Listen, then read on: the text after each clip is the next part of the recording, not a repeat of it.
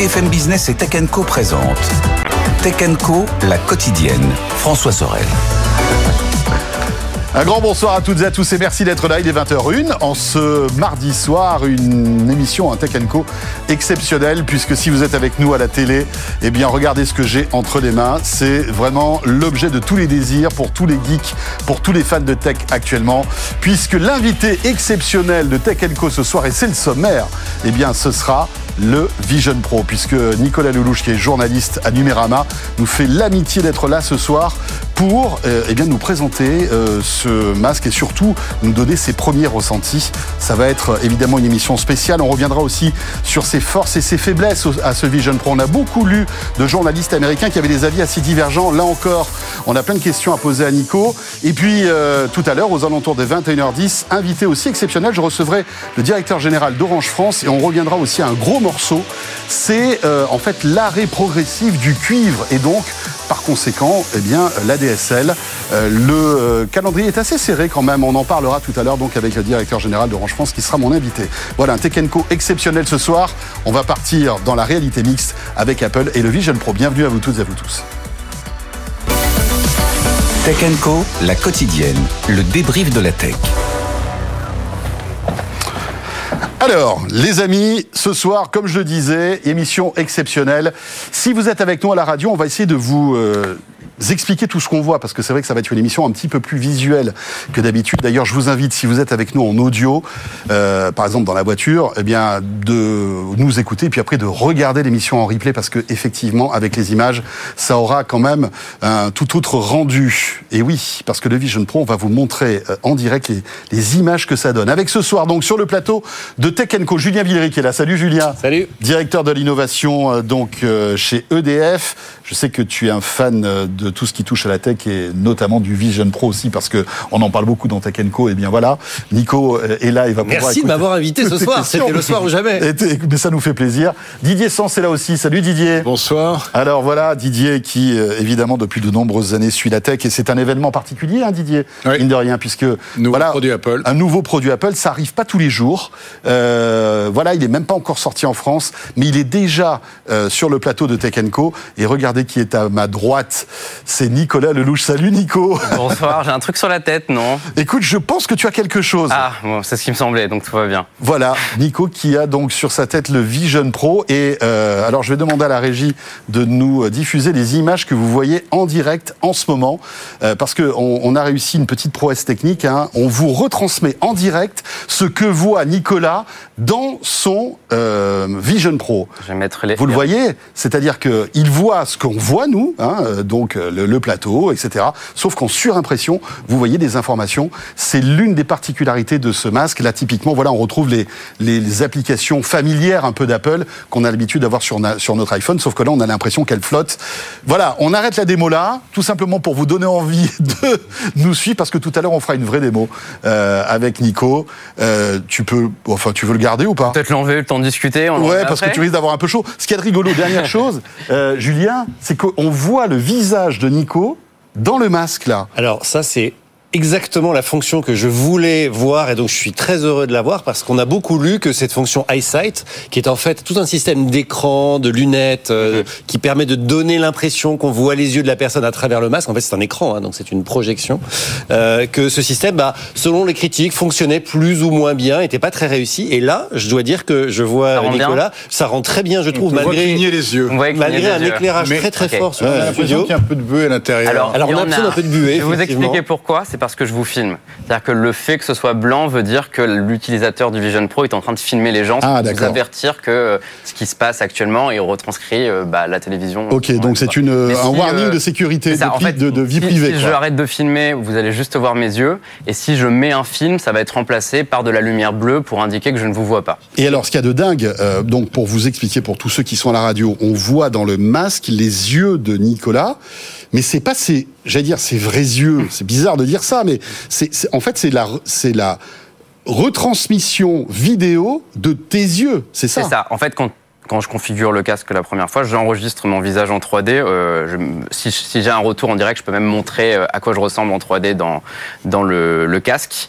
Euh, vous allez voir ça. Et en fait, avec ce personnage, Apple crée une sorte de moi virtuel et Oui. le projette sur Le l'écran. fameux Donc là, persona. Là, vous me voyez, euh, je vais essayer de l'approcher pour qu'on le voit encore plus, mais du coup, on voit justement ce personnage en direct. On dirait un petit peu que j'ai fait une anesthésie des dents, un peu du mal, euh, un peu du mal à bouger au niveau Ouais. des animations. Ou alors ce que tu as fait un lifting un peu trop, un peu trop fort, quoi. Tu ça, vois ce que je veux dire? Exactement. Le chirurgien y est allé. euh, Il allait un peu fort, mais en tout cas, toute la partie au niveau des yeux, c'est ce qui apparaît dans l'écran, mais ce n'est jamais moi, parce qu'il n'y a pas de caméra vraiment qui filme mes yeux en temps réel. Par contre, ça surveille mes yeux, ça sait quand je ferme l'œil droit et pas l'œil gauche, et donc ça va reproduire ça sur, euh, sur l'écran externe. Alors, tu peux enlever le masque maintenant. On y, Allez, re- c'est on- parti. on y reviendra tout à l'heure parce qu'on voit quand on aimerait bien voir ton vrai visage. même Hop, si on je vais avoir une trace rouge normalement, bonjour. Non, ça va. c'est vrai, bon bah tant mieux. Ça va. Euh, évidemment, on a des millions de questions à te poser. On va essayer de, de chapitrer un peu cette émission puisqu'on est ensemble jusqu'à 21h10 environ pour évoquer euh, ce sujet. Euh, alors, il, il faut savoir que tu es journaliste à Numérama, qui est un, un site qui, qui, évidemment traite de toute l'actualité tech, Ouais. notamment, mais pas que. Hein, ça, ça va, c'est- assez, assez sociétal. Et ce qui est intéressant, c'est que vous vous êtes dit, on va partir aux États-Unis, Mhm. acheter le Vision Pro. Comme un Américain moyen, en fait. Enfin, moyen. Ou moyen, Pas tout à fait. Comme un Américain, un Américain fortu des moyens, on va dire, Euh, parce qu'on reviendra euh, pour le, sur, le prix tout à l'heure. Et, euh, et, et donc tu es parti ce week-end. On t'a suivi sur les réseaux. Tu, Ouais. tu as pris ton avion euh, avec JB de The E-Collection d'ailleurs, qui est Ouais, un, on est partis ensemble. un pote commun et qui sera d'ailleurs dans deux quoi je me mêle JB avec son, son Vision Pro vendredi prochain. Tu es parti là-bas. Raconte-nous un peu comment ça se passe. Donc c'était t'étais à New York. Ouais, j'étais à New York. Euh, ce qui s'est passé en fait, c'est que bah, non, on a eu la chance sur Numérama d'être dans les premiers médias à essayer le Vision Pro en juin euh, 2023. Euh, évidemment, ça a été une claque. Je pense que toutes les personnes qui l'essayent, vous Oui, il y avait Melinda, après, euh, et de- vous de verrez, de Tech Melinda euh, fait aussi, aussi. partie des, des- des premiers euh, heureux élus entre guillemets. Euh, on a adoré euh, ce produit. On avait envie vraiment de suivre son évolution. On a beaucoup couvert ces derniers mois tout euh, ce qui se passait dans cette industrie qui était vraiment en reconstruction avec l'arrivée d'Apple. Et on a ressenti une certaine frustration en comprenant petit à petit que tous les nouveaux tests se faisaient uniquement avec les testeurs américains, que le produit ne serait évidemment pas disponible en France, et donc que ça voudrait dire qu'il allait falloir attendre plusieurs mois pour aller euh, tester le produit. Donc en fait, ce qu'on s'est dit, c'est que ça valait le coup. Euh, Il n'y a pas un lancement Apple tous les ans comme ça. hein. Ça arrive une fois tous les 10 ans. Il me semble que, euh, que tu étais, toi François, au lancement de l'iPhone en 2007. Donc tu sais, vrai. tu sais très bien de, de quoi je parle. On s'est dit que La, la relève, la relève. euh, voilà, là. bah, j'ai- Nicolas appris, Lelouch. J'ai tout appris. euh, Non, mais c'est dingue. C'est vrai que êtes, c'est vrai euh, qu'avec mon, mon camarade Jérôme, on était en 2007. En 2007, eh ouais. bien à l'App- à l'Apple Store à New York. bah, au même endroit que nous, 17 pour ans acheter après. pour acheter l'iPhone. En fait, le premier iPhone. Voilà, donc ce qu'on s'est dit nous, c'est que euh, c'était dommage en fait de se limiter à euh, cette non, euh, à ce non lancement en France, et que si on voulait être euh, le média de référence sur euh, cette nouvelle technologie, sur ce que vont faire les concurrents, sur est-ce que l'informatique spatiale peut remplacer l'informatique 2D comme comme Apple le dit, il fallait qu'on soit les premiers à l'avoir, il fallait qu'on participe à ce lancement, qu'on le couvre, qu'on aille rencontrer les gens sur place qui vont l'acheter pour comprendre pourquoi ils le font, pourquoi ils dépensent autant d'argent pour un nouveau produit, et donc on a eu un petit peu cette idée folle de se dire allez on y va lâchons 4000 balles pour acheter un casque et ramenons-le en France. Et euh, c'est comme ça qu'on s'est retrouvé à New York euh, ce week-end pour acheter le Vision Pro. Tu l'as précommandé très tôt? Parce que les, les, les- les précommandes ont, euh, se sont ouvertes le deux semaines 19, avant. jui- le 19 janvier, je crois. Ça devait être ça, vendre- un vendredi. dans ces eaux-là. Euh, tu l'as commandé tout de suite? Oui, on T'as eu le go tout de suite. J'ai ah bah, pas le choix. On l'a commandé. Ça a ouvert à 14h. À 14h03, la commande était faite. Euh, il y avait, je crois, 20 minutes après, il y avait des ruptures de stock. C'était sur un mois euh, d'attente, donc fallait euh, fallait être rapide. Donc là, après, c'est vraiment le parcours euh, client normal. Hein. Tous les Oui, oui, bien tous sûr. les gens qui ont voulu euh, acheter le produit euh, sont passés par la même chose. Et euh, une fois qu'on avait euh, le Vision Pro euh, sécurisé, bah, c'est là qu'on a pu se dire, ok, bon bah allons-y, on s'occupe de réserver tout ce voyage et euh, et on va couvrir ce lancement. Et c'est comme ça qu'on s'est retrouvé là-bas. Voilà. Donc l'Apple faut Store. dire quelque chose Oui, quand même pour ceux qui voudraient faire la même chose. Euh, il faut un compte euh, américain, une adresse aux États-Unis. Enfin, on peut pas euh, depuis la France réserver aussi facilement que ça le Vision Ouais. Pro. Exactement. Alors, on peut le réserver, je ne savais pas, avec un compte français. Avant, c'était limité. On peut commander le Vision Pro avec un compte français. Maintenant, en effet, il va falloir une adresse postale américaine. Euh, certaines cartes peuvent être bloquées. Donc, pour nous, en fait, il y a- il y a- on n'avait pas la certitude que ce serait possible. On s'est dit qu'on tentait et que si c'était possible d'y aller, possible de le faire et possible d'être les premiers. Et tu avais reçu un mail en disant Ouais. votre Vision Pro vous attend dans l'Apple Store à Bah, New ça, York. ça a fonctionné, mais jusqu'au bout, j'avais le doute. Hein. T'avais le doute. Sincèrement, euh, je suis arrivé sur place en me disant, bon alors, si demain je vais le chercher, on me dit, il y a eu un problème de paiement, votre carte elle était refusée, j'ai fait tout ça pour rien. Donc c'était c'était très frustrant, mais bon, tout s'est bien passé. Bon, tu avais crédité les fonctionné. 4000 dollars sur le, sur le compte. On- ça a été pris. Et donc, tu arrives devant l'Apple Store. C'était quand ça? Vendredi? C'était vendredi, ouais. Donc, Voilà, aux premières heures d'ouverture du magasin, Ouais, j'imagine. il ouvrait à 8 heures, on est arrivé à 7 heures sur place. L'idée c'était de voir aussi l'engouement. Et alors autant de... Il y avait du monde. Euh, J'ai cru comprendre que c'était pas le cas dans tous les Apple Store. Euh, je pense que celui de la 5e avenue est, un peu l'Apple. Store emblématique, donc celui où les gens décident d'aller faire la queue le matin pour, pour aller assister au lancement. Euh, on a eu de la chance, même si c'était un peu prévisible, c'était l'Apple Store qui avait choisi Apple pour son grand lancement mondial. Donc il y avait Tim Cook, euh, tous les grands responsables d'Apple qui se sont déplacés sur place. Et d'ailleurs, c'est ce que je, vous, je, te, je te disais, ce que je vous disais hors antenne tout à l'heure. Ce qui est marrant, c'est que euh, nous, on était vraiment en touriste avec euh, JB. On est venu en mode, on va juste l'acheter et on prend des photos, mais pas en tant que journaliste ou créateur de contenu. Et euh, Donc tu fait, faisais la queue parmi les autres, on allait les faire la queue. clients potentiels. Oui, allais Exactement. à on, la on allait y aller et en fait au moment où on est arrivé, Tim Cook arrive au même moment et il se trouve que Tim Cook on l'a rencontré quelques fois en tant que journaliste et il nous a reconnus, il nous a demandé mais vous êtes venu de France, mais c'est fou, c'est super, vous allez adorer le produit. Et quelques minutes après, il y a une responsable d'Apple qui est venue nous voir pour dire que euh, c'était mieux qu'on soit accrédité et que euh, Tim Cook voulait qu'on soit dans le parc presse. Donc on s'est retrouvés complètement au hasard une demi-heure avant le lancement du Vision Pro, accrédité avec les Américains sur euh, sur le lancement. Donc Il y avait d'autres journalistes qui avaient fait comme toi, qui avaient précommandé le produit aussi. Euh, il y en avait quelques-uns, pas mal de youtubeurs surtout, pas beaucoup de journalistes, euh, beaucoup de youtubeurs sur place. Euh, et il y avait surtout beaucoup de Français. Il y avait il y a une quinzaine de Français qui sont venus nous parler en nous disant on est content de vous voir, c'est marrant, Ah oui. on est venu exprès pour récupérer le Vision Pro ou alors ils ont fait exprès de prendre deux semaines de vacances sur New York pour pour le récupérer. Mais il y avait beaucoup plus d'étrangers que ce que j'imaginais à l'intérieur. Pas mal d'asiatiques aussi, de japonais qui étaient venus euh, qui étaient venus sur place. Donc euh, donc euh, l'engouement était largement mondial et euh, en tout cas du point de vue de cet Apple Store là, Apple était sur un gros lancement. Lancement important quand même parce que pour que Tim Cook se déplace euh, donc à cet Apple Store qui est emblématique hein, au cœur de, de New York, c'est un signe. Hein. Enfin, je veux dire, euh, Ah, C'est c'est et il absolument. porte, il porte vraiment cette innovation. Euh, Il y a un signe encore plus fort d'ailleurs que le fait qu'il soit déplacé dans l'Apple Store, c'est la couverture de Vanity Fair. On se rend peut-être pas compte en France, ça existe Vanity Fair en France, mais c'est un magazine euh, Oui, qui- important. qui a pas- l'impact voilà. qu'il a aux Vanity États-Unis. Fair aux États-Unis, Mm. c'est une institution et la couverture de Vanity Fair avec un homme de la tech, un CEO d'une des plus grosses boîtes du monde et qui porte le Vision Pro sur la couverture, c'est un signal très fort d'engagement de la part de Tim Cook. Et moi, alors ça c'est ma lecture, mais c'est aussi un peu son testament. Alors pardon, évidemment, il n'est pas malade et il va pas nous quitter bientôt, mais c'est le dernier gros lancement probablement de Tim Cook puisqu'il va il va partir à la retraite à un moment, il a l'âge qu'il a, Euh, et donc euh, il a mis probablement dans ce lancement beaucoup de lui-même et on dit, il se dit qu'il a poussé ce produit en interne et que c'est vraiment son bébé et que voilà, euh, je pense que ça participe aussi de la sa volonté de s'afficher avec, de s'afficher euh, à la 5e avenue et de dire je lance pas la énième version de l'Apple Watch là, je lance une nouvelle plateforme, la plateforme, enfin le début en tout cas de la plateforme du spatial computing qui va être l'avenir d'Apple. C'est pas totalement anodin. Et Didier, avec ce lancement, évidemment, on vit toujours la même chose qu'on avait vécu avec l'iPhone et avec l'iPad. C'est à la fois un émerveillement, un doute aussi. Parce que je sais pas si vous vous souvenez, mais quand l'iPhone était sorti, on n'était même pas sûr du, enfin, on n'imaginait même pas le succès que ça pourrait avoir quelques années après. Et là, c'est pareil. C'est-à-dire qu'il y a, évidemment, on est émerveillé par la technologie. On va rentrer dans le détail dans quelques instants. Tu vas nous faire une démo, mais il y a aussi cette, on, on va dire euh, inquiétude, enfin c'est c'est peut-être pas le mot, mais en tous les cas interrogation sur le devenir de cette technologie finalement. Est-ce que aujourd'hui en 2024, on ne sait pas si ce produit-là va va devenir euh, grand public et va cartonner? Le, le- le- la force d'Apple, c'est c'est pas d'inventer des produits, c'est de faire en sorte que les produits qu'ils proposent euh, s'appuient sur euh, un historique. L'iPhone, il y avait d'autres téléphones avant, il y avait d'autres téléphones avec des écrans tactiles. euh, L'Apple Watch, il y avait d'autres mon- montres connectées avant. L'iPad, il y avait d'autres tablettes, etc. Mais Apple arrive, impose son sa vision du produit et surtout sa qualité, son savoir-faire en termes de Ouais. finition et de et d'ergonomie et d'usage. Les modèles d'interaction. ouais. Et, et, et c'est ça qui crée un nouveau euh, standard. On, on a vu l'Oculus Quest, le, le HTC Vive, tous ces produits-là, qui étaient des produits un peu de niche, disons-le. hein. Non, bien sûr.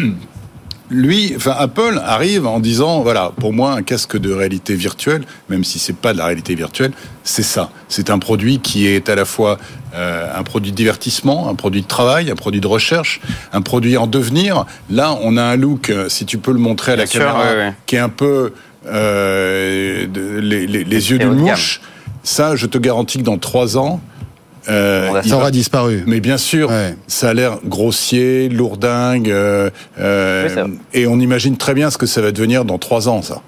ah, ça va, ça va s'affiner. On en parlera sur les, les pistes d'évolution, mais c'est évident qu'on est sur une première génération qui est faite pour marquer l'histoire d'Apple au même titre que toutes les anciennes premières générations de produits. Alors, on y va pour la démo. Je sais que vous attendez Allez, ce va. moment avec impatience. Euh, L'idée, c'est de vous montrer un petit peu quelques-unes des, des, des actions euh, que l'on peut faire avec euh, ce masque, sachant que, et Nico, tu vas peut-être nous, nous le confirmer, il y a, il y a des choses que... Est-ce qu'il y a des choses qu'on peut faire aux États-Unis avec ce masque, mais qu'on ne Mhm. peut pas faire en France, par exemple? Oui, euh, il y a des choses, il y a des limites. Euh, elles sont volontaires, ces limites. Euh, le but était d'empêcher les gens comme moi de venir aux États-Unis et de le ramener en attendant le lancement. Ils veulent vraiment se préparer à des marchés domestiques à chaque fois. En l'occurrence, la première limite, c'est la langue. Le produit ne parle qu'anglais.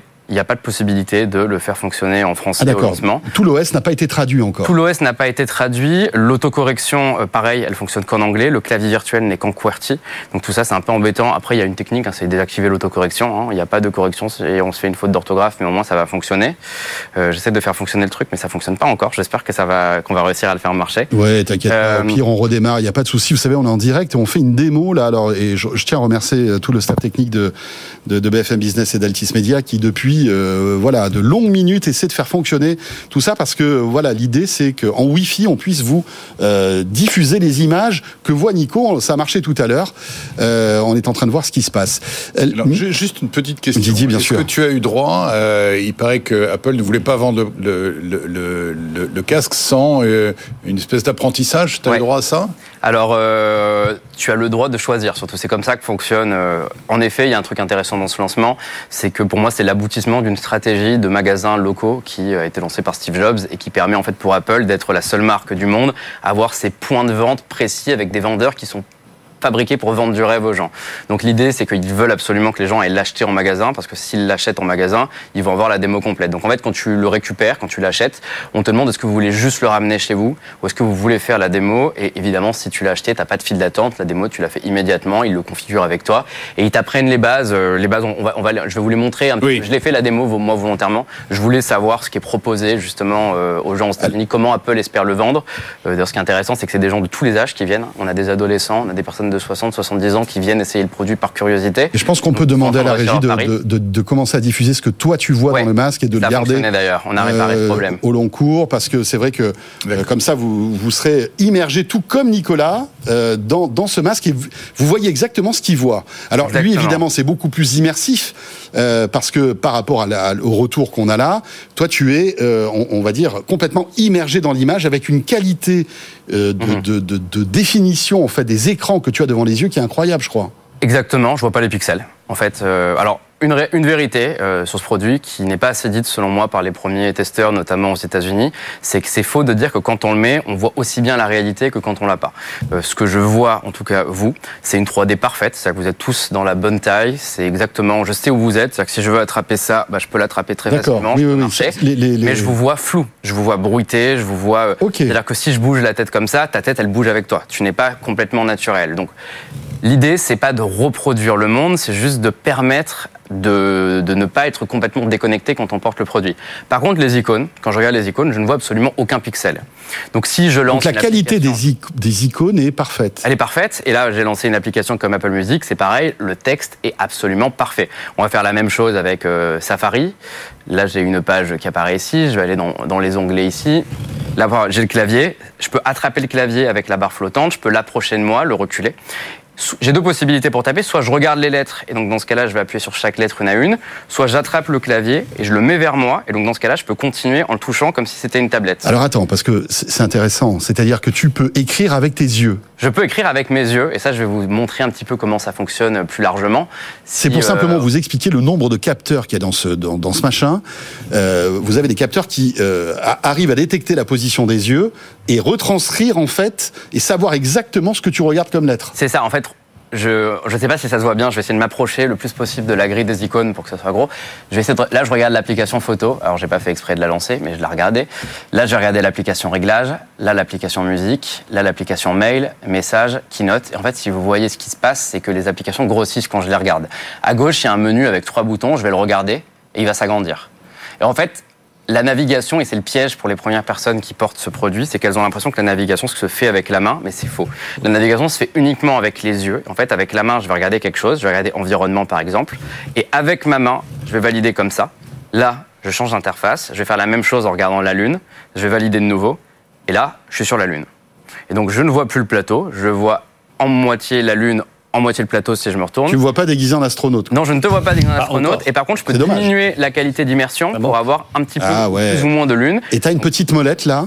J'ai une molette qui va me permettre de diminuer euh, l'immersion ou de me mettre. Si je me mets à 360 degrés, par exemple, on va regarder, on va chercher là où on a le soleil, et quelque part ici, peut-être que c'est derrière, on a la Terre.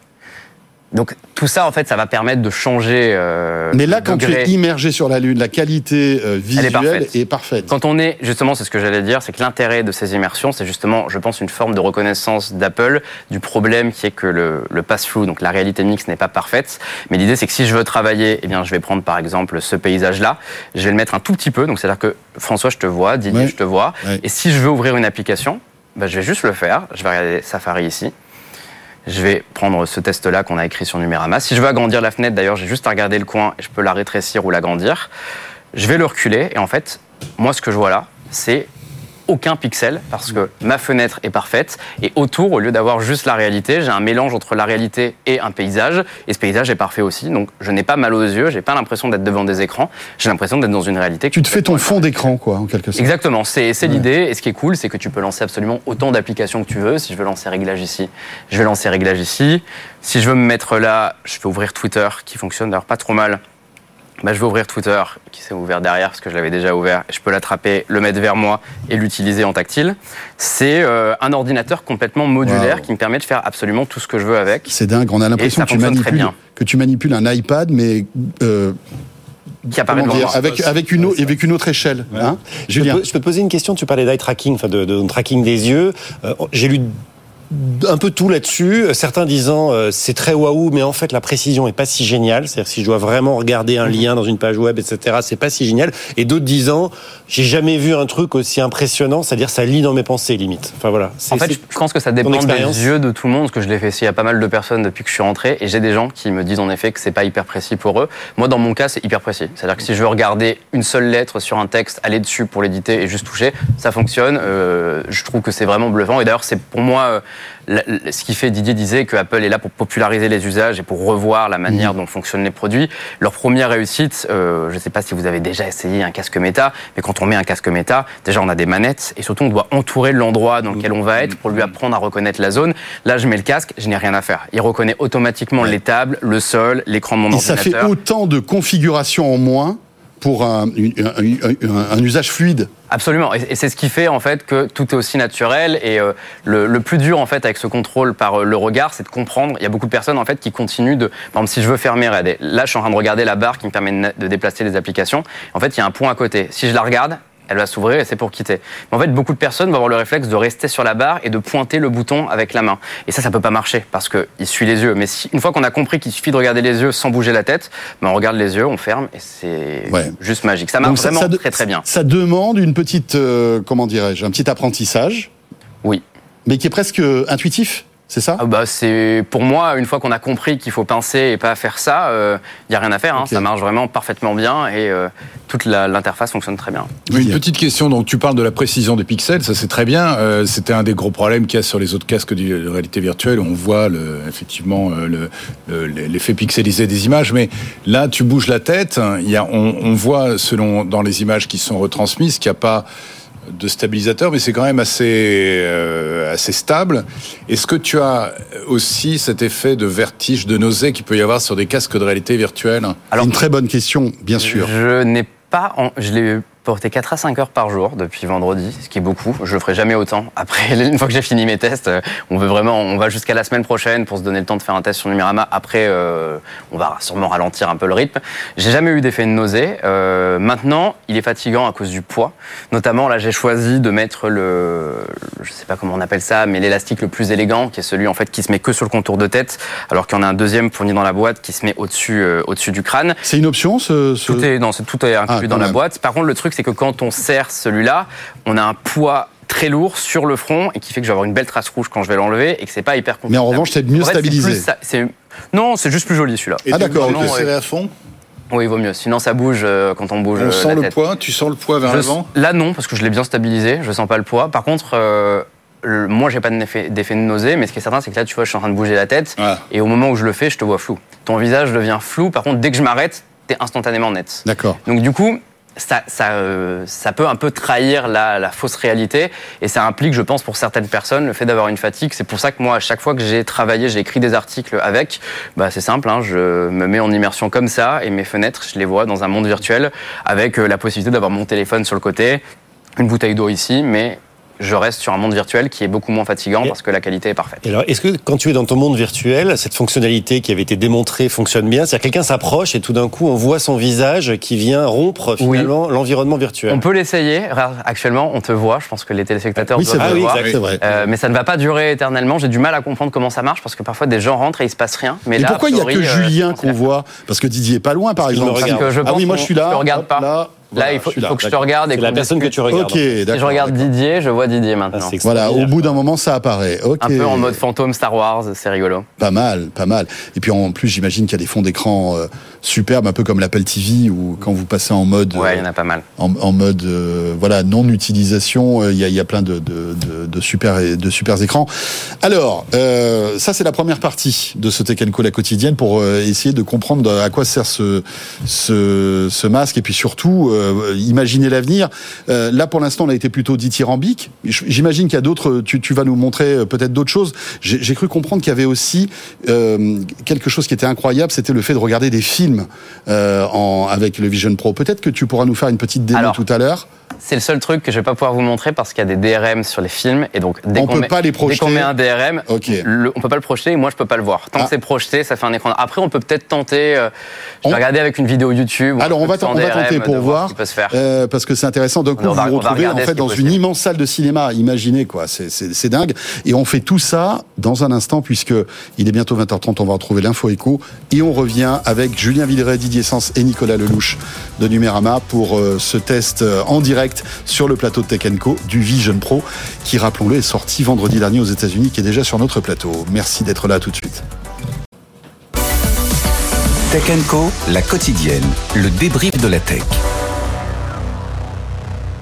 Voilà, nous sommes de retour avec Julien Didier, Nico, Nicolas Lelouch de la rédaction de Numérama qui nous fait l'amitié et la gentillesse d'être avec nous. Autant vous dire que Nico est voilà euh, très fatigué, mais malgré tout, il est avec nous. Euh, il était ce week-end à New York, il est rentré. Voilà, tu évidemment tu enchaînes les tests, etc., les vidéos.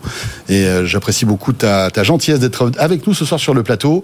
Le masque sur la tête pour nous expliquer un petit peu voilà quels sont tes premiers sentiments, tes premiers retours concernant ce nouveau joujou high-tech d'Apple. Et c'est le premier, évidemment, d'une longue lignée, puisque on sait qu'Apple, voilà, ne va pas s'amuser à, arrêter comme ça cette, cette verticale, comme on dit, hein, maintenant. Euh, Voilà, pendant des années, on aura des itérations de ce, de ce masque-là. C'est très courageux, d'ailleurs, d'Apple, hein, de, de, de se lancer comme ça là-dedans.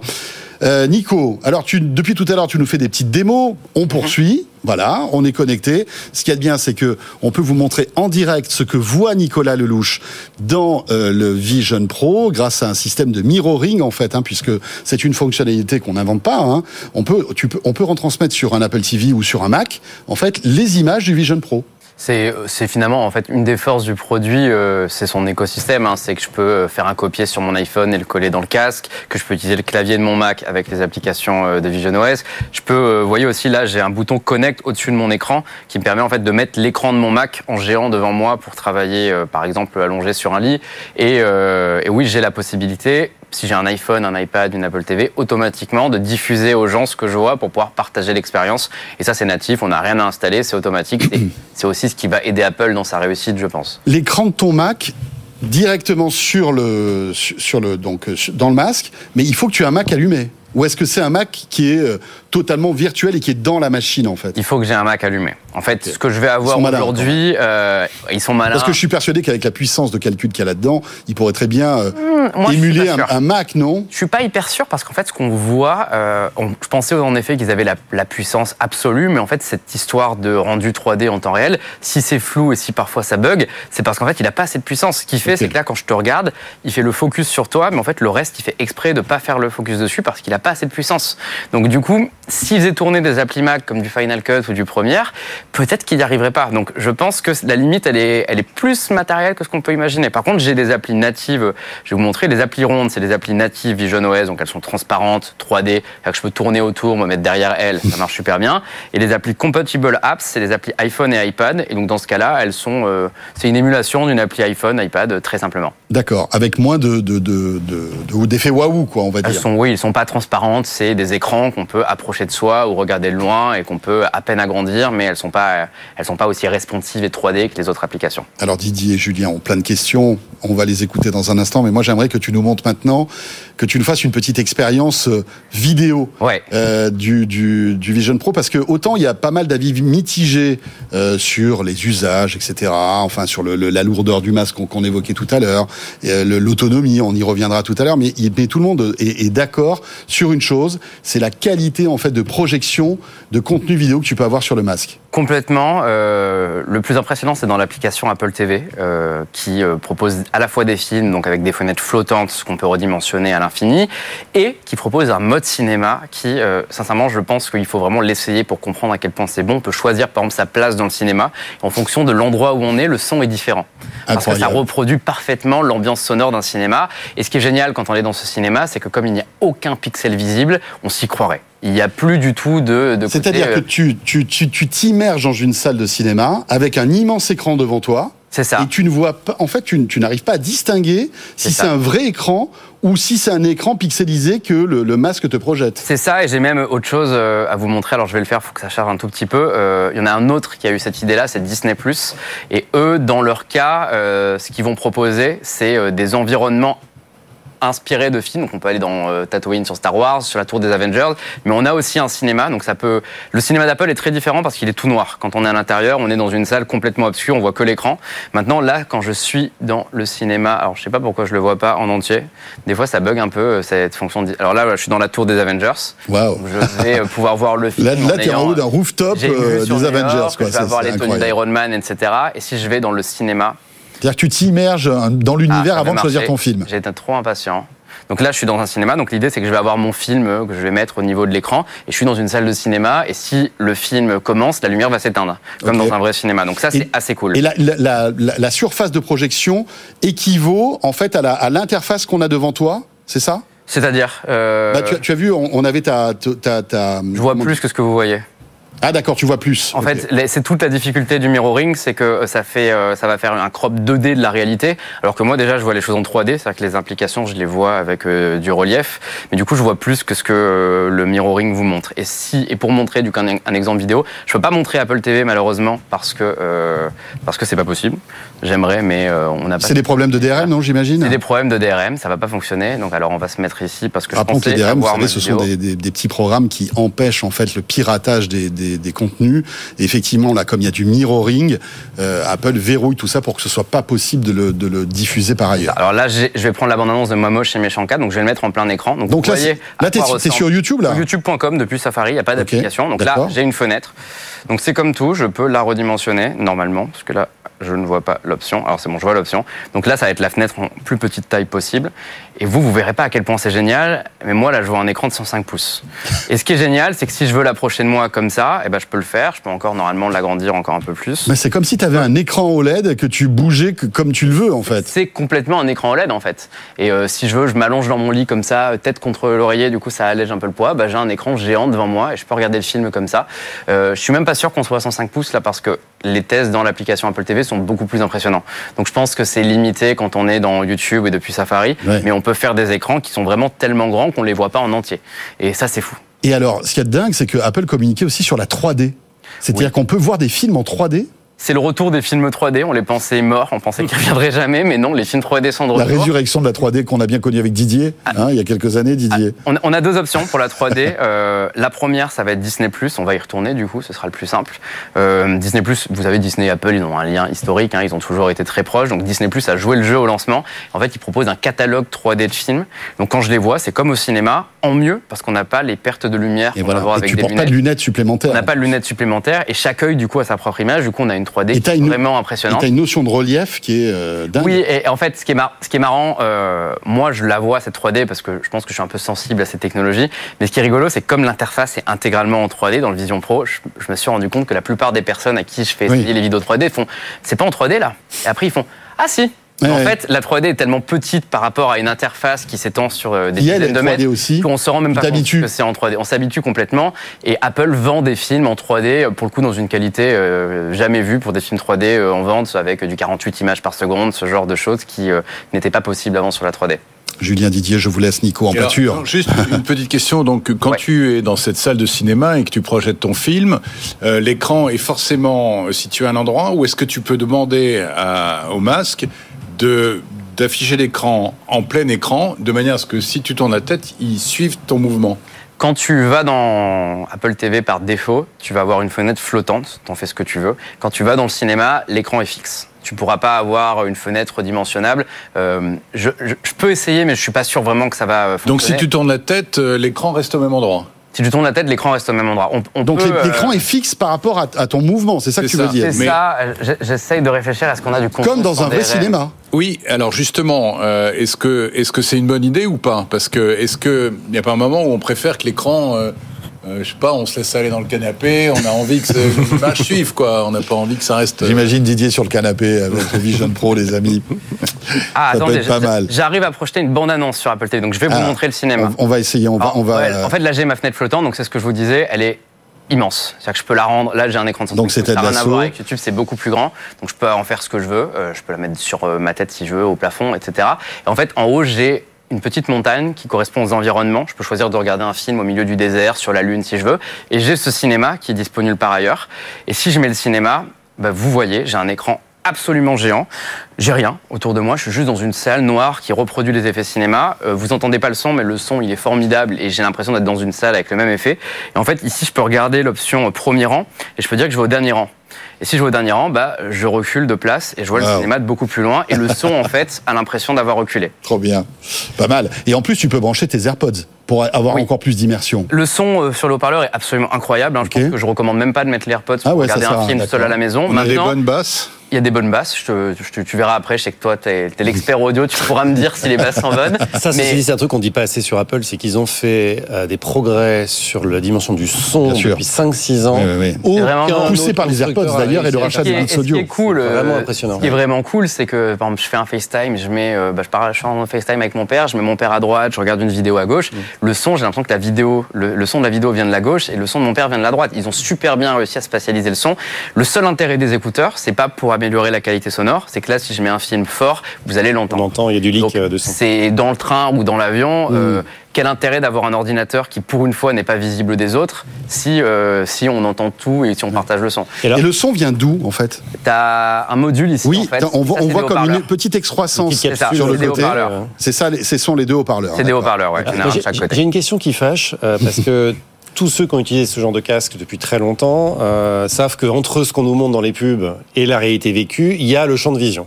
Absolument. Et donc finalement, souvent, on a l'impression, on nous vend quelque chose qui nous donne le champ de vision humain. Ouais. Et en fait, quand on met le casque, on se rend compte qu'on regarde dans une Oui, boîte. on est un peu étriqué. Qu'est-ce qu'il en est? Eh bien, malheureusement, on nous vend du rêve. On- on- je vois la réalité, euh, ce que vous voyez, vous, là, vous voyez à l'écran euh, un rendu parfait où on voit tout. La réalité, c'est que moi, je vois comme si j'avais des jumelles. J'ai euh, Ok. allez, 20% de ma vue autour qui est noir. Et euh, c'est dommage. Donc c'est la limitation en fait de la de la de, de la de la de- des écrans. Je sais, je sais que je porte un produit. Je n'ai pas l'impression d'avoir une réalité augmentée. Je sais que j'ai un produit qui augmente la réalité à ma place, mais il y a une limitation. En fait, elle est due à euh, ce bout de mousse que vous voyez ici, qui en fait s'appelle le light seal. C'est le bloqueur de lumière, hein, en gros. Euh, Sauf qu'en fait, ce light seal, pour bien bloquer la lumière, est long et automatiquement, il a pour effet de m'éloigner des écrans. Alors que si j'en tire- retire le light seal et que je colle le truc à mes yeux, j'ai pas de champ de vision. Enfin, j'ai pas de, Oui, oui. de masque noir, mais c'est pas agréable, ça fait mal aux yeux et la lumière passe à travers, donc euh, c'est détruit. Et on peut imaginer que c'est l'un des défis euh, prochains du prochain masque d'Apple de Ouais. réduire en fait cet, cet effet jumelle euh, tout autour. Bah On, on a parlé des des, euh, des qualités. Alors j'imagine que vous avez d'autres questions, mais j'aimerais aussi alors qu'on soit un peu critique concernant ce, ce masque parce que faut il faut hein. Qu'est-ce qui qu'est-ce qui te voilà qu'est-ce qui qu'est-ce qu'est-ce que tu trouves de moins bien? Qu'est-ce qui t'énerve euh, Qui t'a déçu, par exemple aussi? Oui, euh, ce qui est intéressant et c'est cool en fait quand les tests font ça. Souvent, on a des produits, euh, vous le savez tous, en ayant testé plein de produits tech, on sait très bien ce qu'on va dire sur eux avant même de les avoir eus. C'est prédit, il n'y a pas de surprise. Et enfin, c'est le cas que ce soit le nouvel iPhone, le nouveau Samsung Galaxy. euh, on identifie les nouveautés, on sait très bien ce qui va être bien, ce qui va être pas bien. Et de temps en temps, on a une bonne surprise, mais c'est pas le cas. C'est rarement le cas. Là, avec ce produit-là, je suis parti avec l'a priori que technologiquement, Apple allait être tellement en avance que le produit allait être parfait, mais qu'au niveau des usages, ça allait être tellement inutile que euh, finalement ça allait juste être un gadget à 4000 euros. Après euh, 5-6 jours avec, je pense à l'inverse. Et ça c'est marrant parce que ça m'a jamais fait dans un test, je pense, d'inverser complètement ma pensée. Euh, je pense que les usages sont incroyables. J'ai envie d'avoir un truc comme ça sur ma tête au lieu d'avoir un écran d'ordinateur, de travailler dedans avec l'écran de mon Mac en géant, de regarder des films, d'avoir plusieurs fenêtres, certaines tactiles, certaines à distance. Mais technologiquement, je pense que ce que propose Apple est... euh, le reflet du présent et pas du tout du futur. On est euh, le champ de vision est le parfait exemple. Le fait que le passe flou, euh, bah, on- c'est sympa de vous voir comme ça. Je vous vois en 3D, mais je vous vois flou. J'aimerais en fait vous voir en très haute définition. Euh, Il y a aussi le problème des lentilles, qui est un problème que toute l'industrie de la réalité virtuelle a toujours eu, qui est, euh, je vous l'explique euh, en, en vulgarisant le problème, les écrans sont fixes. Il n'y a rien dans le vrai monde qui est fixe. C'est-à-dire que Didier n'est pas à la même distance que François. Donc, quand je regarde Didier, mes lentilles vont avoir un effet de mise au, mes, mes pupilles vont avoir un effet de mise au point pour me permettre de me mettre De- de- voilà. sur Didier. Le truc là, c'est comme l'écran est fixe. Bah, il n'y a pas ça. Donc en fait, mes, mes pupilles sont identiques, font la même taille pendant toute l'expérience. Et sur certaines personnes, ça marche. Moi, dans mon cas, qui est une vue parfaite normalement, bah, ma main est floue. Et euh, sur 15 personnes à qui je l'ai fait tester depuis hier, il y en a 4 qui voient pas. Mais ta main est de floue parce que il- il- le masque te retransmet une main floue ou c'est toi qui ton moi, cerveau mon- c'est mes yeux, interprète mes mal yeux, parce que je vais vous montrer euh, simplement. On va prendre mon téléphone ici, je vais l'allumer devant moi. Vous, vous voyez parfaitement ce qu'il y a à l'écran normalement. L'écran, il est parfaitement transcrit, on peut lire mes messages. Sauf que moi, là, je vois un truc tout flou. C'est inutilisable de près. Quand C'est comme si tu étais presbyte en je- fait. complètement. Tu voyais pas bien si de près. presbyte. Mm. Et euh, en fait, T'es un peu jeune ça- quand même en plus. Un ça ça, oui. phénomène s'appelle la Vergence Accommodation et c'est un phénomène sur lequel les marques de VR travaillent depuis des années. Et pour arriver à résoudre ça, elles travaillent sur des lentilles qui bougeraient ou des écrans qui bougeraient. Donc l'idée en fait, c'est que bah, si je change de focus Ouais, ouais, ouais. et que je regarde ma main, et bah, l'écran se déplace un tout petit En peu. fait, c'est un autofocus. C'est juste pour piéger l'œil. Le but, c'est qu'il faut donner l'action à l'œil de faire l'effort musculaire de bouger. Waouh. Euh, peut-être, vais voir un opticien, un ophtalmo demain, euh, justement pour écrire un article là-dessus. Euh, peut-être qu'avec des séances d'orthoptie, avec de la remusculation de mes yeux, bah, je vais réussir à voir de près. Mais c'est intéressant, ça veut dire yeux sont que- incapables de le faire. Donc c'est à l'homme de s'adapter à la machine et plus à la machine de s'adapter à l'homme, c'est ça? Ou en tout cas, il faut attendre la prochaine génération de la machine qui s'adaptera à l'homme. Mais pour cette première version, c'est à l'homme de s'adapter à la machine. Elle n'a pas réglé. euh, Beaucoup de personnes euh, que j'ai interviewées qui travaillent dans le domaine de la réalité virtuelle et de l'optique me disent que tout, le- tout le monde était convaincu dans le milieu que Apple serait le premier à régler ce problème-là. Que ce truc qui pourrit la vie de la VR depuis des années, qui Mhm. les écrans sont fixes, Apple va. euh, Il y a un moteur parce que, par exemple, quand je mets le casque la première fois, j'ai un moteur qui va déplacer les écrans en face de mes yeux automatiquement. Mais c'est que sur le côté. Ça va pas être en, horizon, en profondeur. Et tant qu'on n'a pas réglé ce problème-là, eh ben la VR sera toujours Donc, mauvaise pour la moitié de la population. Apple n'a pas réussi de miracle. Apple n'a pas encore À réussi ce miracle jour. parce qu'ils ont des brevets. Donc le Ouais. truc c'est que j'imagine que les prototypes existants qui règlent le projet, problème de Vergence Accommodation sont beaucoup trop coûteux et quand on a un produit qui sort déjà à 3500 dollars sur lequel ils doivent pas tant faire de marge que ça en réalité vu le prix des écrans, on peut pas se permettre de rajouter 1000 dollars pour des écrans qui bougent et qui peuvent se casser. Et c'est ça en fait mon, mon- mon constat, c'est que le produit est génial, j'ai envie de l'utiliser, mais cette V1 elle est complètement imparfaite et c'est un- une démonstration du futur, mais c'est pas encore un produit. Oui, c'est une un porte ouverte vers un futur qui est enchanteur, on va dire. Complètement. Moi, j'ai envie d'avoir ça, hein, vraiment. Mais voilà, tu sens qu'il y a encore énormément de progrès technologiques avant qu'on ait quelque chose qui, C'est ça. qui puisse, qui puisse en fait révolutionner notre quotidien et notre société. Exactement. Et le, le poids est un autre problème. Là, ça va. euh, Je commence. Je sais pas si c'est euh, mon cou qui s'est musclé au fur et à mesure des jours, mais mais là, euh, normalement, 10 minutes avec ce strap, euh, j'en peux plus. Là, là, je, franchement, ça va. Je pourrais l'utiliser encore plusieurs minutes. Dans un mois, tu sais, tu auras le coup des mecs de MMA, tu sais. Peut-être, ouais, ouais, je sais, je pense que je vais bien me muscler, c'est ce que tu dis, c'est l'homme qui va s'adapter à la machine, mais euh, le poids est un problème. hein. Hein. Il y a des personnes pour qui avoir 600 grammes qui pend au bout du visage, clair. même avec euh, le strap qui se met au-dessus de la tête, c'est pas. D'ailleurs, Apple euh, met plein de warnings sur la santé, justement. hein, euh, enfin, il y a plein de warnings sanitaires. Attention, vous risquez peut-être de rentrer dans un pourcentage de, de personnes qui risquent d'avoir mal à la tête, etc. C'est le legal américain qui, Oui, euh, le legal qui fait son américain. travail. Les euh, avocats ont dû bien, bien tourner le truc. Voilà. Il y a des warnings, faut le retirer de temps en temps, faut pas marcher avec, euh, faut pas se mettre dans la piscine avec. C'est intéressant parce que justement, on a vu plein de vidéos de gens qui sortaient de la Ouais. Store dans la rue, dans le métro, euh, dans la voiture. Il y a un type qui conduit sa Tesla en autopilote avec son casque. Ouais. Est-ce que c'est un usage qui te paraît crédible euh, et Est-ce que c'est pas un peu le cauchemar euh, Les, justement les- euh, les trois quarts de ces vidéos sont bidonnées. Ah oui. Euh, Ah oui Je vais vous expliquer pourquoi. J'aimerais pouvoir marcher, mais j'ai peur de quitter. Allez, vas-y, euh, vas-y. Tu as ton micro à chef, tu es, tu es mobile. Ta, ta, ta batterie, Ma batterie est dans la accrochée poche, donc dans ça la va poche. aller. On va faire Donc la démo. Euh, je vais prendre Safari, donc je vais mettre bah, la page sur laquelle on était tout à l'heure, et on va faire ce que font les gens, euh, ce que les gens s'amusent à faire. Donc je vais marcher à travers la fenêtre. Et regardez ce qui se passe. Je suis juste passé à travers la fenêtre, et si je me retourne, elle est à l'envers. Donc en fait, c'est strictement impossible, contrairement à ce que les gens. le. Tu peux la tenir, c'est-à-dire que si je l'attrape comme ça, je peux marcher. Sauf qu'en fait, elle, est, elle va bouger avec moi, elle est pas stable et euh, la vidéo se met en pause. Donc en fait, les gens qui sont en train de marcher dans la rue en faisant comme ça, en faisant n'importe Ouais, quoi, ouais, ils c'est sont vraiment- juste en train de ouais, créer ouais. du buzz. C'est pas possible. Il n'y a pas de mode encore pour se déplacer avec le casque. Par contre, les gens qui sont dans le métro, dans le train, en voiture, pourquoi pas, c'est possible parce qu'il y a un mode voyage qui permet de stabiliser une image quand on est en déplacement fixe. Mais dans la rue, c'est faux. Alors c'est dingue parce que c'est on a on a beaucoup euh, critiqué les les écouteurs en disant que ça isolait les gens, qui avaient plus de contact avec les autres. Qu'est-ce qu'on va dire maintenant qu'on a ce genre de produit quoi? Ça, c'est un gros enjeu sociétal. hein. Pour Apple, euh, l'acceptabilité Oui. du produit est la clé pour euh, sa réussite. Je pense qu'il y a quand même une clé de lecture intéressante, c'est le eyesight, c'est-à-dire cette fameuse reproduction des yeux dont on a parlé au début de l'émission. S'ils l'ont fait, parce que ça représente probablement 30 à 40% du prix de l'appareil, semble-t-il. En tout cas, c'est ce que, c'est ce Ah, que C'est j'ai si lu. cher que ça? C'est Il y a, quatre, visiblement il y a, je crois, quatre écrans différents. très très très complexe à- mettre en œuvre et donc ça coûte très cher. Et donc s'ils l'ont fait, c'est de mon point de vue parce que on comprend tous que le produit d'arrivée c'est les lunettes, hein, c'est-à-dire d'avoir des lunettes Ouais. de vue et donc avoir un produit comme celui-là qui se transforme en ça, dont on voit évidemment les yeux des gens euh, à travers en transparence. Et donc ils ont euh, cette volonté de dire, euh, effectivement c'est très V1 hein, très clairement, mais euh, je montre les yeux euh, de la personne pour justement qu'elle soit pas isolée. Elle, elle passe trop pour ne pas être isolée du monde, mais euh, les gens autour d'elle euh, elle voient, leurs yeux et donc on a l'impression que finalement ils portent un masque de ski euh, un peu transparent et pas du tout des lunettes qui isolent. Et ça, je pense que c'est très symbolique de là où ils veulent arriver. Et très clairement, je pense vraiment que là où ils veulent arriver, c'est vraiment des verres correcteurs Oui, transparents oui, oui. et pas un masque. C'est et- clair. On, on évoquera justement le futur, comment on peut imaginer le futur de ce, de, de ce masque et, et comment Apple imagine l'après. Mais est-ce que tu as encore une ou deux démos à nous faire Là, il nous reste trois minutes avant de faire une petite pause. Est-ce qu'il y a d'autres applicatifs que tu pourrais nous montrer euh, qui seraient euh, visuels? Je peux vous montrer quelque chose de cool avec les photos. On est allé dans les photos tout à l'heure par erreur. On va faire exprès d'y aller cette fois. Euh, là, j'ai ma photothèque. Euh, Il y a deux fonctions intéressantes avec le produit.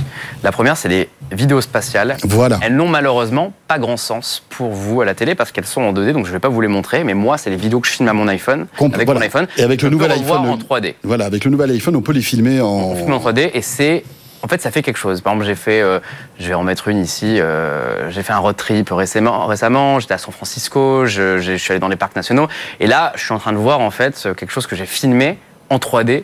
Et parfois, en fait, notamment quand c'est des gens qu'on connaît, des gens de son entourage, quand on les revoit en 3D, on se dit waouh. Et vraiment, c'est rare qu'une technologie donne cette impression-là. Donc là-dessus, c'est plutôt cool. Et l'autre chose, pour les gens qui font des panoramas depuis des années comme moi et qui sont toujours demandés à quoi ça servait de passer autant de temps à faire ça, c'est enfin donner un intérêt à nos panoramas. Donc comme ça, ils ressemblent à rien. Mais si j'appuie sur le petit bouton en haut qui s'appelle Immersive, eh bien, je suis dans mon panorama et Ouais, c'est en grandeur nature. J'ai absolument l'impression d'y être et c'est très cool. Et ça, c'est un fond d'écran, quelque... parce que tu peux le transformer en fond d'écran, j'imagine. Non, tu peux pas, mais Tu bon, peux il y a- pas il y, a- il y a énormément de limites dans Vision OS 1. euh, Ouais, mais bon, après, dans la évidemment, ça, En fait, ça ça donne un hein, peu l'impression comme- qu'Apple a volontairement bridé les fonctions pour s'assurer que tout le monde fasse la même chose et ça. pas tout le monde s'éparpille. Mais, mais c'est dingue parce que c'est toi, t'as as pris cette photo avec un iPhone, quoi. J'ai pris cette photo avec un iPhone. Et, et rien que là, déjà, en mirroring, on se rendait compte de la qualité. Mm. C'est c'est fou. Complètement. Euh, J'ai un autre truc que je pourrais vous montrer que je trouve absolument génial, c'est de la réalité augmentée. Je pourrais vous montrer les dinosaures, le temps que ça charge, on en a pour euh, 3 minutes, donc on n'a pas le temps de faire ça. Mais je vais vous montrer un petit jeu euh, que j'ai découvert tout à l'heure, euh, qui permet en fait de jouer à des jeux de société en réalité augmentée.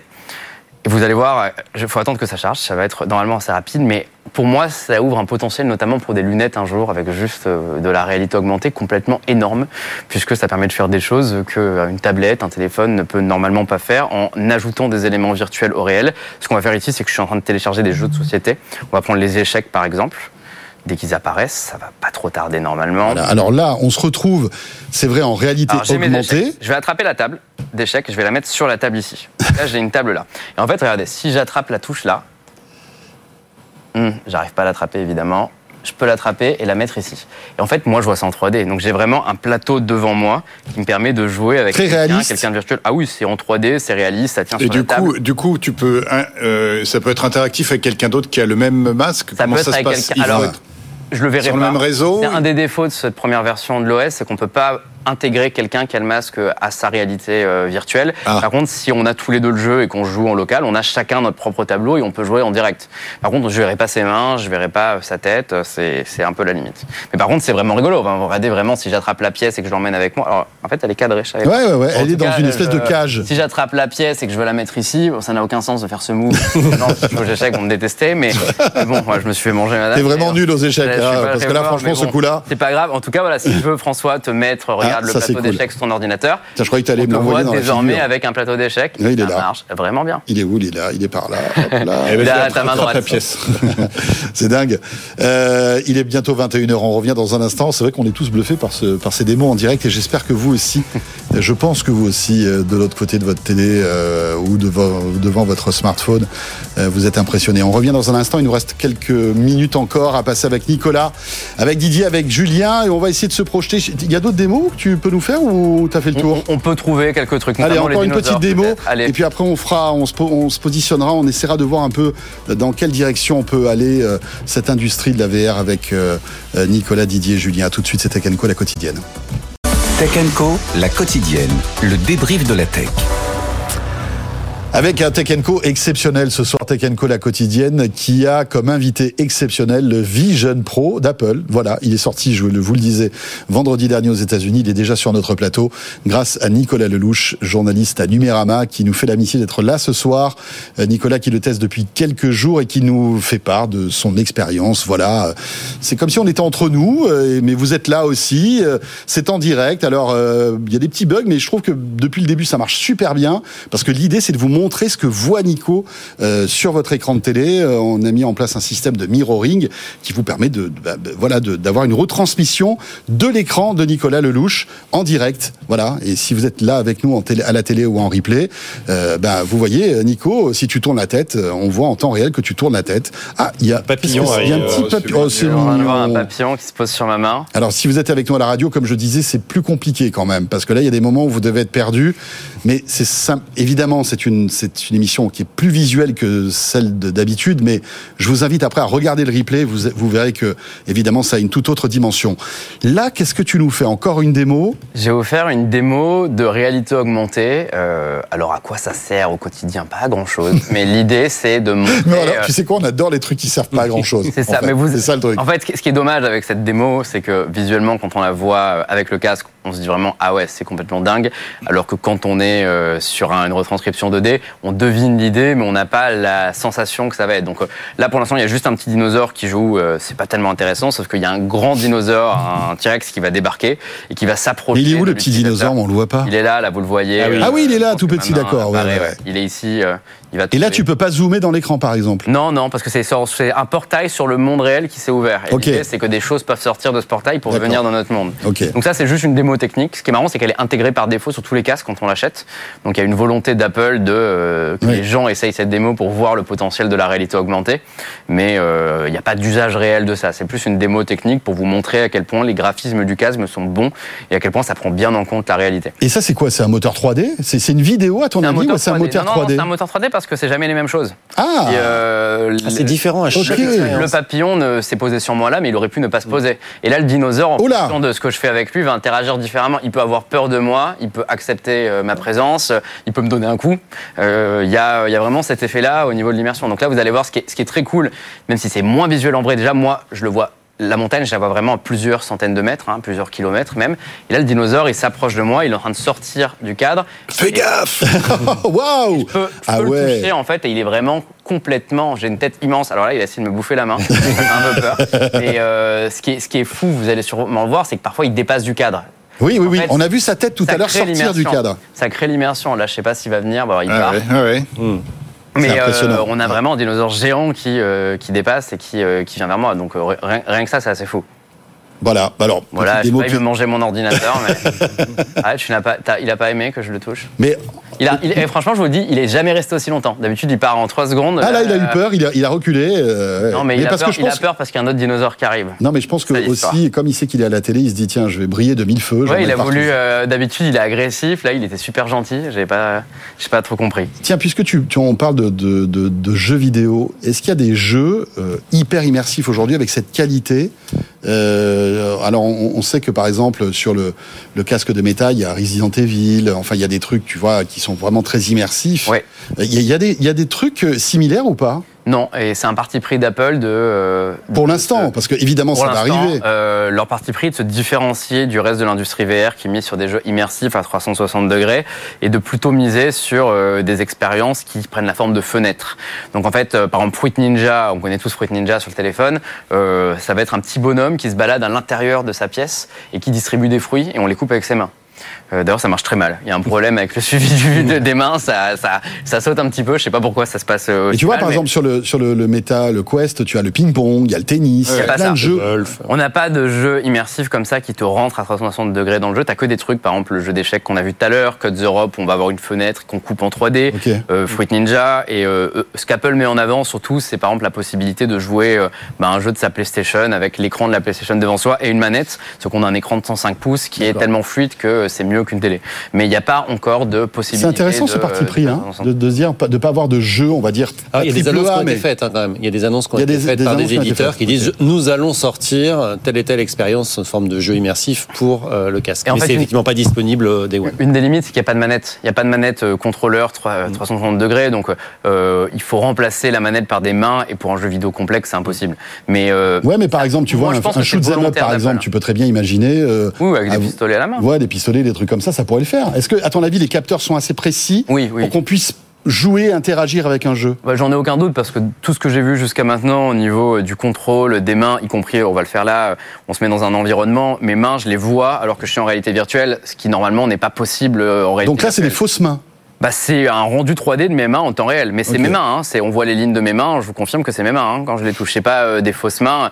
C'est pas là d'ailleurs. Il y a la- l'éclairage de du studio fait que ça scintille Oui, un petit ça peu, scintille un mais peu, c'est pas ouais. censé scintiller autant. Il y a aussi le fait que quand, quand on fait du partage d'écran, ça réduit la performance du casque. Donc du coup, ça joue aussi. Est-ce euh, que ça aurait pas été, est-ce que ça aurait pas été une, une bonne idée justement d'utiliser cette reproduction des mains pour agir sur le- l'écran virtuel, sur les icônes Mais c'est ce que tu peux faire. Regarde, attends, je vais te montrer. Alors les icônes, peut-être que ça va être. euh, faudrait que je la. Je Comme, l'avance si, comme si c'était un iPad. par Regarde, c'est possible. Genre si je clique. Ah, alors les icônes, c'est pas possible. Mais on va aller dans Safari.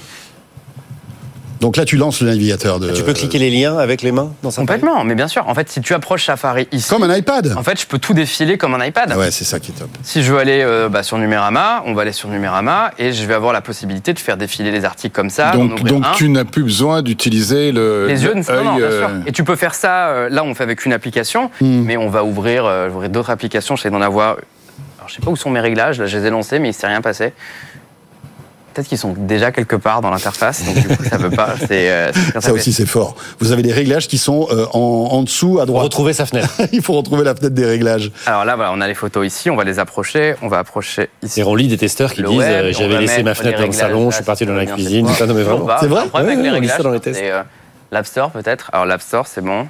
Faut que j'attrape la fenêtre. On va la mettre là. Donc là, tu nous fais En une fait, démo de plusieurs Ce que j'ai, c'est que environnements. Je vais avoir trois iPads en fait. C'est ça qui est assez fou, c'est que je peux, je vais juste à mettre mon doigt sur l'interface. Et ça, c'est Je- fluide. Tu sens, tu as vraiment la même sensation que sur un iPad. Bah, t'as la même sensation sans le toucher, ce qui en fait quand même est un peu troublant. J'ai vu des gens qui donnaient un conseil qui disaient euh, pour que ça marche bien, euh, vous mettez un carnet, vous posez la fenêtre sur le carnet et du coup vous touchez le carnet. Ouais. Et c'est pas bête parce que ça peut créer la sensation, mais par exemple là, euh, si je veux changer d'application, je touche les photos, ça marche. Ici je touche, bah, je vais avoir mon On article. pourrait imaginer un Si je veux retour avoir- avec la montre. Si je veux avoir le clavier, je mets le clavier là et euh, bah voilà, je peux taper ce que je veux. euh, Je peux Pas taper d'interaction avec l'Apple Watch, c'est une bonne question de Julien aujourd'hui. Il n'y en a pas. Aucune. Non, aucune. Non, mais on pourrait imaginer un retour haptique qui passe par la montre, puisqu'on la porte au poignet. euh. Il y a des systèmes de vibration possibles. Évidemment, évidemment. C'est une bonne idée. Je pense que Je donne l'idée à Tim Cook. si les ingénieurs d'Apple n'y ont pas pensé, je pense qu'ils y ont pensé. Mais Oui, je pense c'est vrai que ça peut être une, une très Non, très c'est vrai, bonne c'est vrai idée. qu'il n'y a pas beaucoup d'interaction avec l'iPhone, la Watch. Par exemple, moi, ce que je trouve vraiment bête, c'est que là, euh, bah, je veux déverrouiller mon iPhone. Je vais pas pouvoir parce que Face ID avec le casque me reconnaît pas. Ah, zut. Alors, il pourrait en fait avoir le, Oui. une technologie qui s'appelle Optic ID, qui est la reconnaissance d'iris, qui marche du feu de Dieu sur ce produit. C'est-à-dire que si je veux, bah, je veux me connecter à mon compte Google, et bah, au lieu de mettre mon mot de passe, je clique juste sur mon compte et automatiquement, ça va me mettre la reconnaissance d'iris et euh, se connecter. Il n'y a rien à faire. Mhm. Mais il n'y a pas le relais euh, sur l'iPhone pour utiliser Optic ID pour déverrouiller mon iPhone. Est-ce que tu peux Pourtant, avoir hyper le, le, le mirroring total de ton iPhone sur le Vision non plus, Pro? C'est pas une fonction proposée au lancement. Ça, c'est dommage. Alors il y a une appli qui, euh, de ce que j'ai vu, a été lancée qui permet de faire ça, mais effectivement c'est pas Ouais. une appli Mais native. par contre, alors euh, là, là je C'est dommage parce que franchement, Store. imagine, tu vois, tu as envie d'envoyer. Alors, tu, Mais j'imagine. alors, tu le vois Bah, Moi, je vois pas parce que j'ai ce problème, ce que je vous dis, la fameuse vergence accommodation, qui fait que je suis incapable de voir près avec Mm. un écran si près de mon visage. Mais les gens euh, normaux, entre guillemets, je suis sûr Peuvent que là, si on, manipuler vous met, leur iPhone. si on vous met euh, à tous les trois, il y en a au moins un des trois qui voit son iPhone en Retina, comme si c'était euh, comme si c'était euh, l'écran du casque. Il n'y a pas de problème là-dessus. Donc, euh, parce que la preuve, encore une fois, si je regarde, euh, si je m'approche de mon écran là, vous vous le voyez net.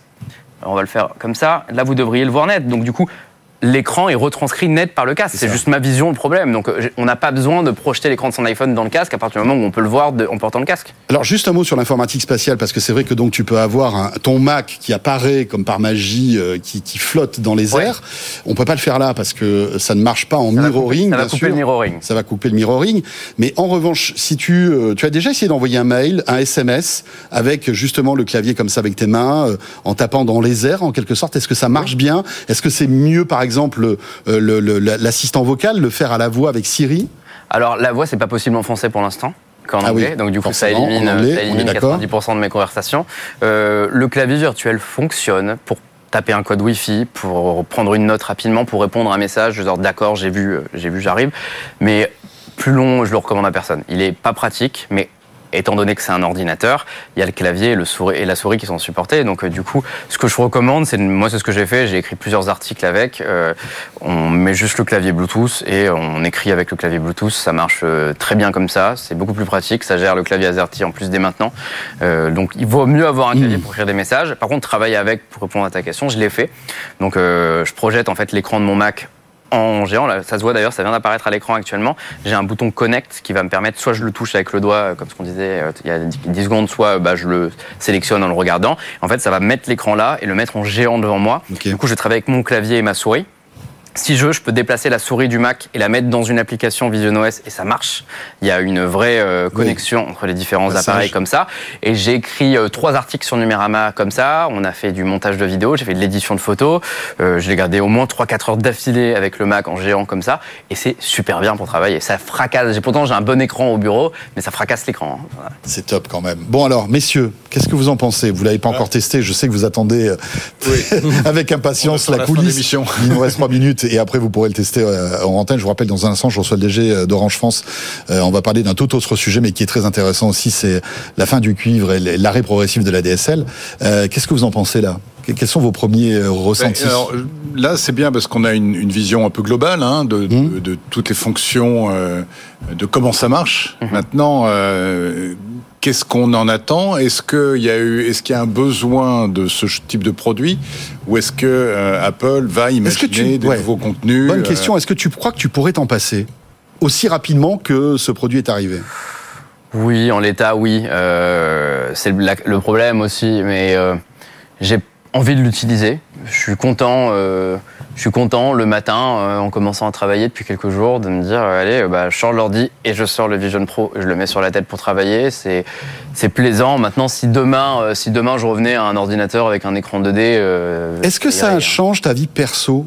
Est-ce que les gens qui sont dans ton entourage te voient différemment? Est-ce que euh, tu te sens pas un peu dé- J'espère pas. tu te sens tu te sens pas déconnecté un peu malgré tout de la Si, réalité? si, mais c'est, ils ont beau mettre des yeux virtuels, c'est un produit qui isole. Hein. Il faut le prendre en compte. C'est pas, c'est pas un produit fait pour être utilisé.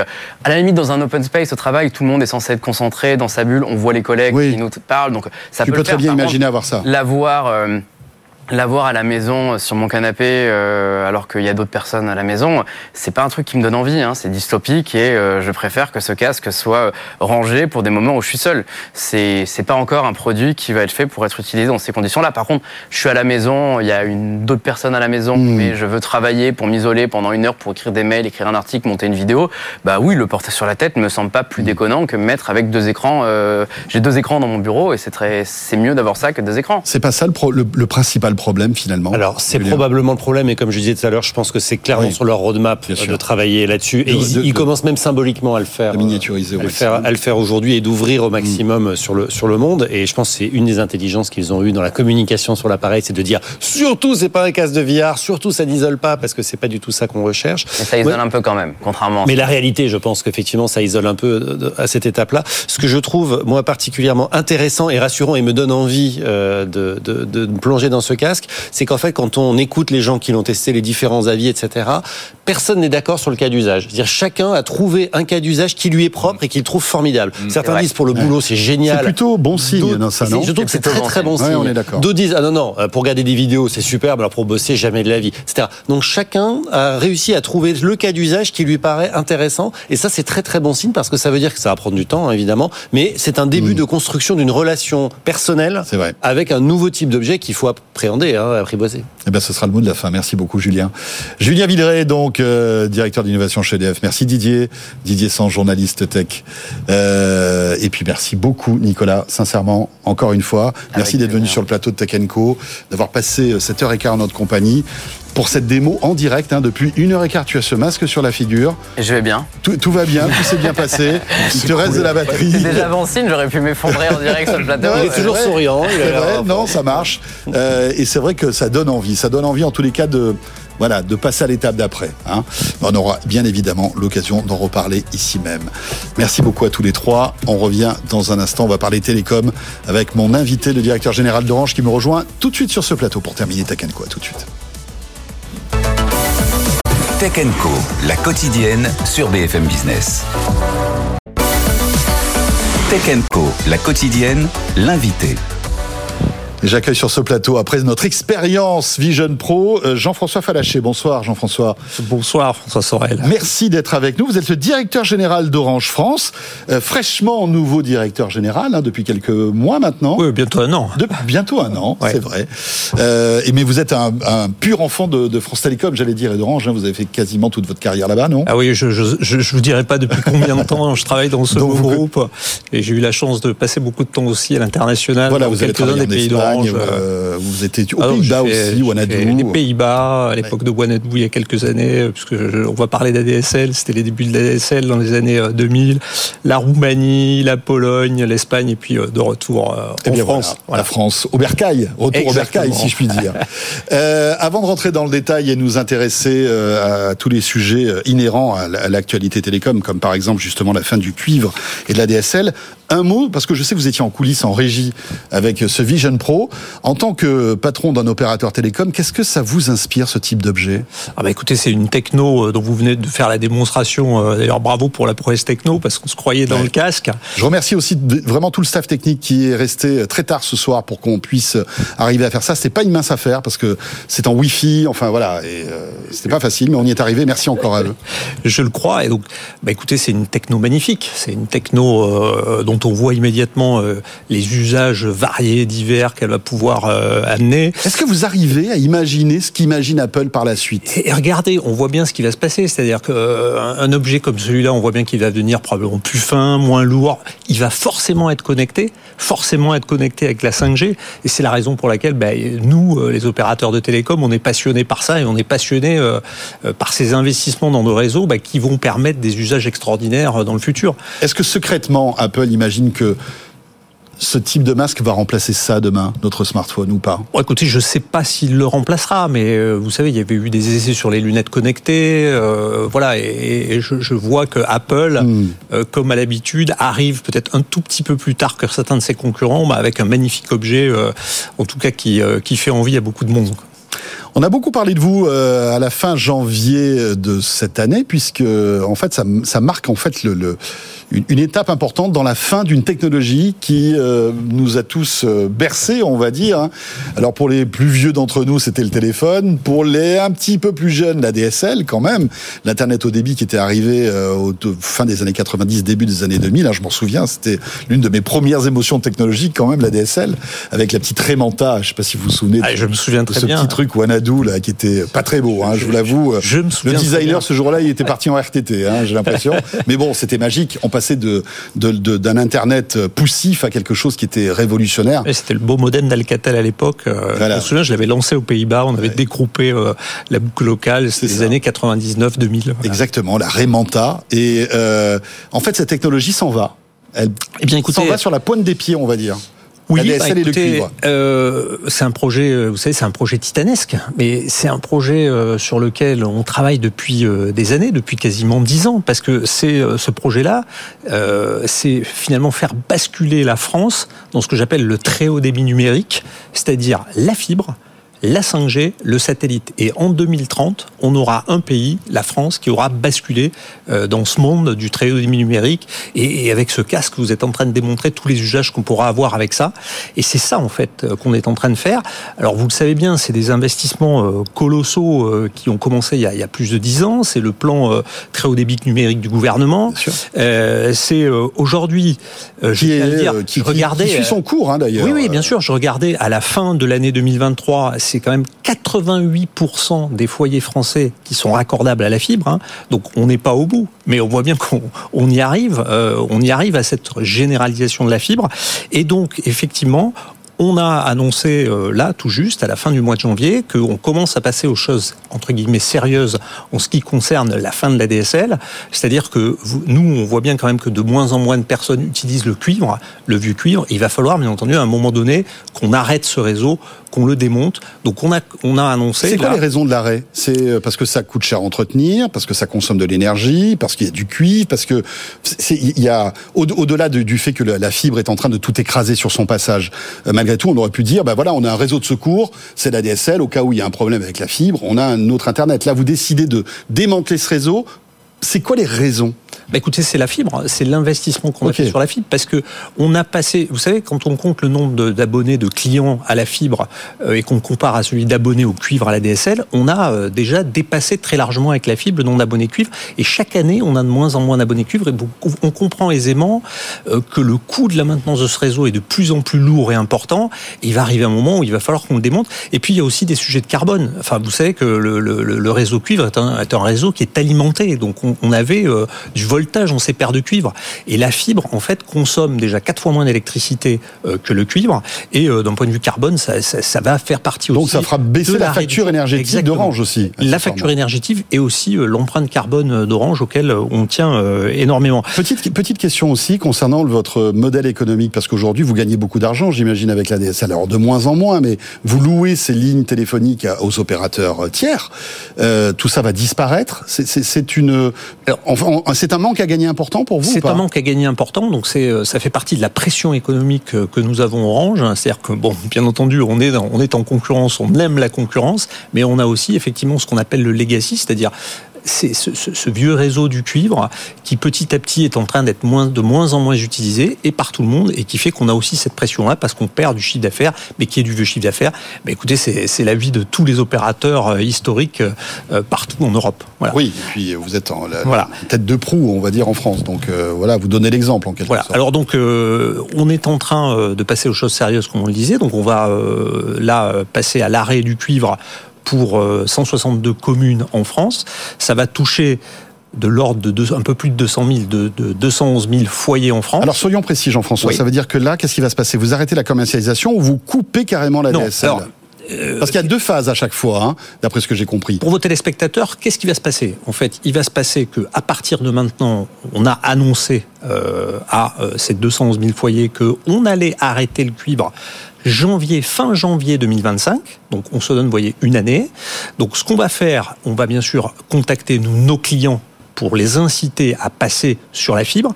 Juste que vous le sachiez, euh, dans cette, euh, dans cette phase-là, sur les 211 000 foyers, je crois qu'il y en a moins que les doigts des deux mains qui ne sont pas accessibles à la fibre. Donc tous ces foyers-là, et on les a choisis pour ça, ont accès à la fibre. Donc on va leur demander de passer à la fibre. Nous, nos opérateurs concurrents aussi hein, euh, vont devoir aussi euh, proposer euh, Oui. à ces clients d'être passés à la fibre.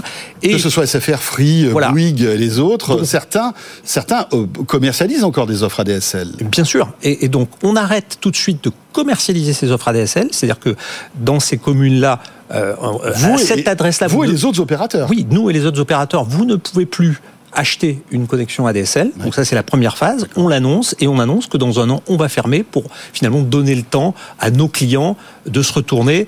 Et vous le comprenez bien, euh, il y a euh, le, le- le souci, si vous voulez, de, de, de- de traiter nos clients qui sont aussi les plus vulnérables. On peut le comprendre. On a encore Hmm. beaucoup de personnes âgées euh, qui utilisent euh, bah, la téléphonie de base.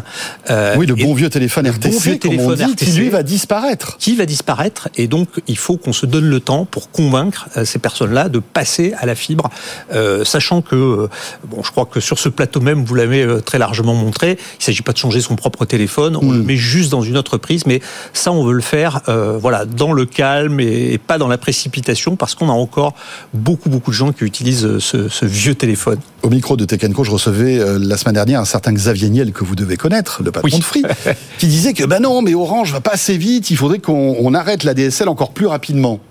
Alors euh, ce rythme, Parce que en fait, le rythme s'étale jusqu'à fin 2030. Exactement. Ce rythme, vous savez, on l'a pas défini tout seul, parce que euh, encore une fois, euh, on a aujourd'hui encore 9 millions de lignes euh, actives cuivre. Donc ce rythme, on l'a défini avec l'État, bien entendu, avec l'Arcep.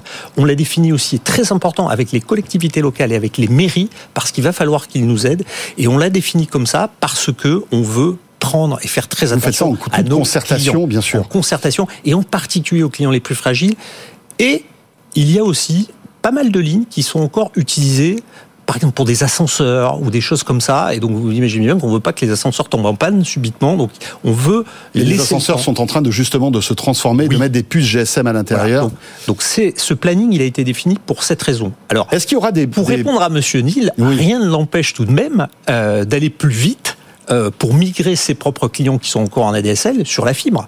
Parce que je vous disais tout à l'heure que la fibre, vous avez 88% des foyers qui Oui, sont oui. connectables à C'est la un fibre. effort de tous les opérateurs en fait. Attendez, mais vous en avez que 60% qui sont connectés. Donc, euh, vous voyez, il y a, il y a- il y a Oui, oui, énormément de foyers qui peuvent avoir la fibre, mais il y a encore beaucoup de marge de manœuvre.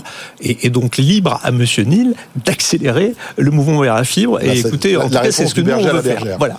Euh, Jean-François Falaché, est-ce qu'il y aura des, des personnes qui vont rester sur le bas-côté du très haut débit avec cet arrêt de la DSL Alors absolument pas, et c'est la raison pour laquelle nous avons lancé euh, donc en novembre de l'année passée une offre satellite très haut débit, justement pour cette raison, c'est-à-dire pour pouvoir Pallier justement pallier, parce que vous avez des cas de figure euh, où, euh, même si on le veut, où la fibre est compliquée à installer, euh, parce que Mhm. vous avez des problèmes de voisinage, vous avez des problèmes d'élagage, vous avez des problèmes de- du fait que il y a eu une coupure sur la voie publique, et donc on a lancé une offre satellite, une offre qui satellite est grand l'offre public, alternative, on va dire. et qui est une offre alternative parfaitement et qui va vous donner des débits qui sont quand même intéressants. hein. Vous aurez des débits descendants de l'ordre de 200 mégabits par seconde. Donc voilà, on est au-delà de la DSL. On n'est pas au débit de la fibre. Au même prix, la. DSL Et on est à un prix qui est de 49,99 par mois. Donc c'est vraiment un, un prix grand public et qui permettra d'avoir une solution éventuellement d'attente. Voilà, euh, le temps que la fibre arrive chez vous. Bon, j'avais encore plein de questions, mais l'heure tourne. Il est 21h30, il faut qu'on se dise au revoir. Donc, il va falloir que vous reveniez sur le plateau de Tech Co. Ben, pour qu'on écoutez, évoque ça sera avec grand plaisir. Peut-être qu'on pourra parler des JO qui sont aussi un Mais magnifique défi pour euh, Orange, puisque comme vous le savez, on va être le partenaire exclusif des JO 2024. Eh bien, vous nous expliquerez Grande tout source ça. de fierté pour nos 40 000 salariés en France. Voilà, eh ben, ce sera le rendez-vous est déjà pris. Merci beaucoup Jean-François Falaché, directeur général d'Orange France, pour terminer ce Tech Co.